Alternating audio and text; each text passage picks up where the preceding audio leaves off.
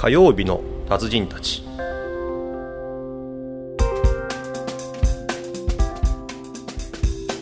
僕今日ちょっと雑誌読んでて、昼間、えっとなんだっけかな日経日経ビジネスかな？なんか定期購読してるやつがあって、見てて床屋さんなんか最近急成長してる床屋さん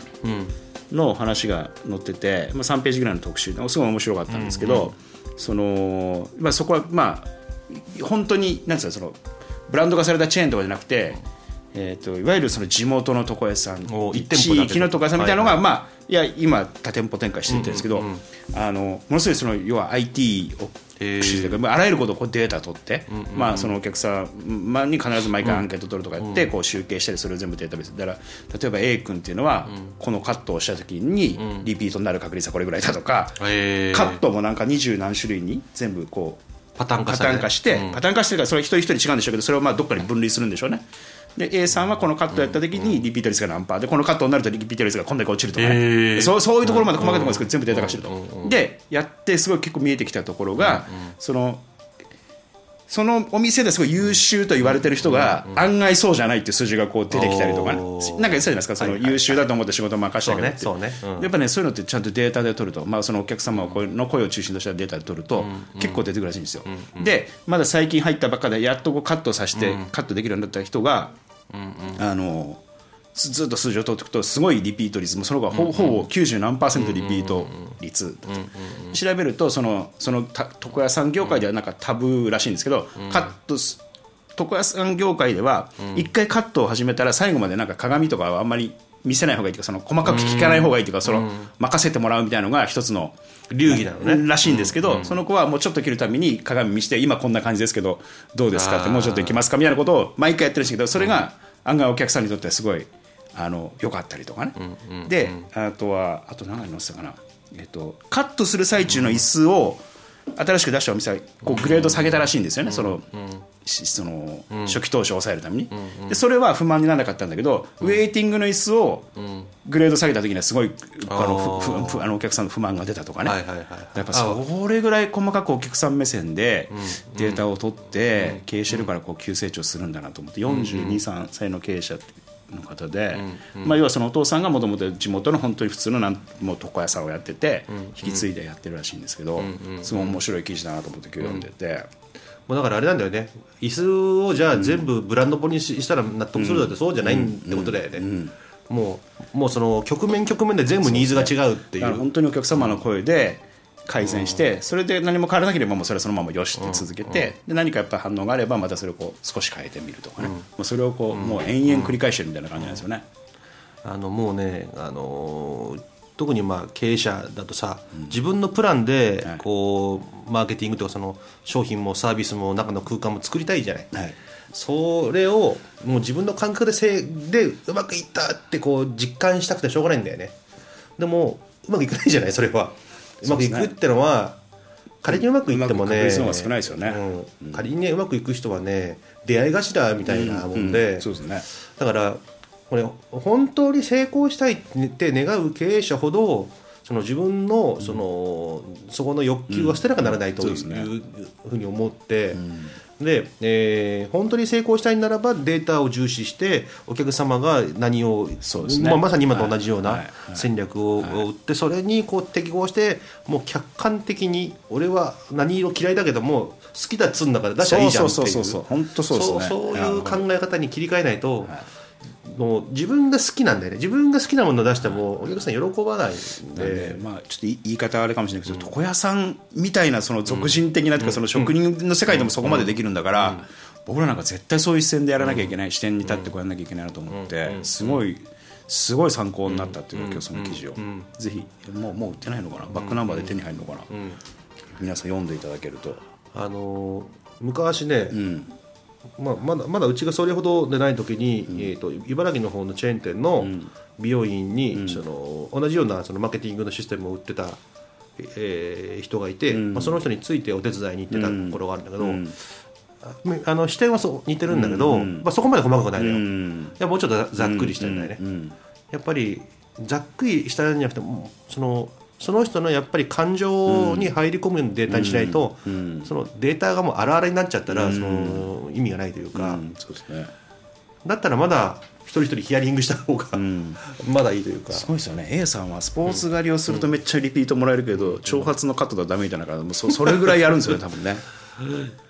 すごいなと思って。もうあのだから一時はさ散髪というか美容の業界もあのカリスマ美容師っつって、うんはいはいはい。結局データなしでさ、うん。個人力でバッと売ってた時代から、もうそこまでもうマーケティング的にデータベースしっかりして、はい。もうその価格的なこう裏付けを持ってやるという時代に入ったってことだよね。はだから、えー人間の気持ちの方があの科学的なそのデータとして裏付けが取りやすいんじゃないの、結果と結果、そう見ると。うん。だからそういうのであ魅力的だなっていううふうにして流行ってる会社、お店は、やっぱり裏しっかり取ってるね、そうですよね。だからやっぱりお客さんの声をしっかり集め、もう大事だと思う。どういうふうに集める仕組みをまず作るかっていうことと、その集めたものをどうその経営に生かしていくかっていうのを、もう死ぬ気でやんないとダメですね経営者はね、だからやっぱりねこうまあ究究極なんだろうけど、自分がこう、まあ、かっこよく言うとその無になるしかないんだと思うんだよね、自分の欲のまま入るとやっぱり、もう欲を捨てきんないから、えー自分の好きなように持っていって結局お客さんのニーズとこうか噛まないんで、ね。もうもう。まあよく言われることですけどね、売れるいいものが売れるんじゃなくて売れるものがいいものっていう話ですよね、だから、えーこのコンサルの世界もそうよ、あの MBA を取ったよ、ええ。どこどこの同期会社出身だよって、大企業こうやってやってきたよっていう人が、仕事がなかなか取れなくて困ってるとかね、で我々みたいなこういう雑多から上がってきた人たちで仕事をしっかり持ってるコンサルがいたりとか、そういうのを見るとその資格でもないよと、えー学歴でもないよと、えー一番大事なのはその相手を良くしてあげようというところで自分のこう欲をなるべく最小限に抑えられるかどうか、で相手が良くなると気持ちいいっていうところの構造に、まあ、経営者がならない限りとどうにもならないっていうね、でももうつい出るんだけどね。欲がその生きるエネルギーだったりするからつい欲が出るんだけど、言うとね、それはなんかまたこうまた改めてなんか感じるところが。で2000、えー今年は10、まあ、2011年え2011年か。の、えー4月なんで、まあ、新年度っちゃ新年度なんだよね。その世間的にはね4月から。もうすぐ。まあ学校とか、はいはいはいはい。そうですね、うん。まあ、うちも4月2011 3月決算の4月のスタートで、まあ、あと学校と同じ年とか、いはいはいはい。うん、アメリカに戦略された侵略されたあの時から4月1日が新年度になりましたけど 古い話で、はいはいはいというので第第8期に私も入ろうとしているところですね、はいはい。でもしあのーなんつうの？お難難問難問もよく現れるけど、面白いね。うん。仕事が。仕事ね、面白いんですよ多分。だから面白いんですよ。てか僕は本当に面白いんで、僕と同じように面白いと思って、やっぱりスタッフの皆さんに働いていただきたいんで、あの僕の仕事はそそれだなと最近思いますね、いかにこう、楽しく仕事をしてもらうかっていう、楽しくっていうのはその楽しくですね、もうなんかワクワク仕事をしてもらいたいっていう、やっぱりひみちゃんみたいな社長にみんなこうなっていくのがいいんじゃない？うん。いや僕はだから全然できてないんですよ。今できてないから、まあまあ、そういうふうにしていかなきゃいけないなっていう、楽しいですもんね、楽しいと思うよ。は多分ね楽しいからね続けられてんだと思うこの何十年も。その仕事自体がね。たの楽しいのよ。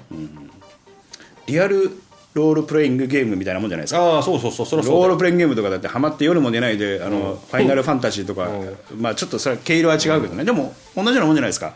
なんかこうだってファイナルファンタジー敵をとか倒して。ゲゲームってさ、はい。最初から答えがあるわけじゃん。えーえで今の我々の言ってることはその答えがどうとでもその流動化されるというか、ーうん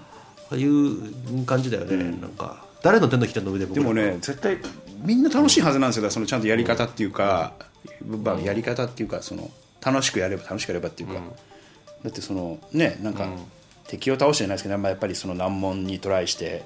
それをクリアすることによってなんか自分の能力が上がって、相手も喜んだりとかね。今まで使えなかった道具が使えるようになったりしてでまた強い強い敵と戦えるようになったりとか、そこでなんかこうな仲間と出会って自分の弱いところを助けてくれたりとかね、はい一緒なんですよはい多分。ならそういうでなんかこうあのならそうでしょうね。あのこうこういうところを目指してるんだっていうのをちゃんとこう示すのと、こういうふうにこういうルールの中でこう戦うんだっていうのをちゃんと教えるのとか、うん。してこうねとにかく楽しく仕事をしてほしいなってもう思あの自分を自分を面白く楽しくする方法ってねあの一つはねあの物語を作るんだと思う。自分の中の、うん過去の生まれてから現在までの。自分がこういうふうな物語で今ここにあるっていう、だからいいつもこう過去あの確かに未来がこうなればいいと思ってるんだけども、過去はあの少々嫌な目ががあってもさ、未来が良くなるためのストーリーに過ぎないと、おプロセスに過ぎないサクセスストーリーなんだっていうふうに思い込んで、過去の嫌なことは俺が成功するまでまでの、っていう自分の過去のストーリーをあのしっかり自分の中で物語化してよしやるぞと、おそこからはいだするとね昔やったあの、えーえー18区の頃にラジオの DJ やりたいと思って東京に来てそういう学校に入って辞めちゃるしかなかったみたいなのが今つながっちゃうわけだようんと。とおそれなぜつながったかわからないよ。わからないけども、それはなんか布石があってさなんかずーっとつながって、脈々とつながって、何十年もして出てきたみたいなさ、そういうこう自分の中でなんか納得するストーリーになれると思うんで、かまあ、としあのよくトレーニング的にその未来を作るっていうのがあるけど、過去をしっかり紐解く生き続けるっていうのもねすごい大事だなっていう、うんだから過去が嫌だから私は今が嫌じゃなくていやそれいいじゃん。これ良くなるための布石。布石なんだよと、おそこからこうひっくり返そうぜっていう人生は逆転だみたいなね、うん。そういうことを、まあ、意識してるかな割と。うん。なんであのつまらない面白くないって言ってる人は逆にそれをストーリー化した方が。うん。あの、僕ポッドキャストでは話したことないから、ブログとかで何回か書いたことあるんだけど、スティーブン・ジョブスのあの伝説のスピーチってあの、えっと、MIT かなんかの卒業生向けにこうスピーチしたやつ、はい。よく YouTube とかでね。うん。はいはいはい。あのスティジョスティーブン・ジョブスの伝説のスピーチとかスピーチしてると出てくるんですけど、それがやっぱそういう話なんですよねその点と点をつなぐっていうパ,、パートとかそういう話をしてる部分があって、あのジョブズの過去で一見関係ないと思ったことが今は全部一本につながってるっていう。そうそうそう、そう。そう思えるようになると思う、うん。でそれ何歳でもそう思えると思うしね、いくつになってもね。あのぜ YouTube ぜぜひ見てもらう。もう本当に感動的なスピーチで、ぜひ見てほしいですね、皆さんに。だからそのねジョブスのも見てもらって、ぜひその今苦しいとか辛いとか面白くないと思ってたら、ね。それは楽しくなるための、はい。一旦そのなんつうのおね起承転結のその起承の部分に過ぎんから、これからよし良くなるぞと思ってその新しいね新年度をぜひ、えーあの一人一人が自分のが面白く感じないと世の中は面白くならないんで面白なんかね面白くないって言ってる人が多いんでなんかそんなことね面白くしろよみたいな、ところで新年度にまた向かいましょう。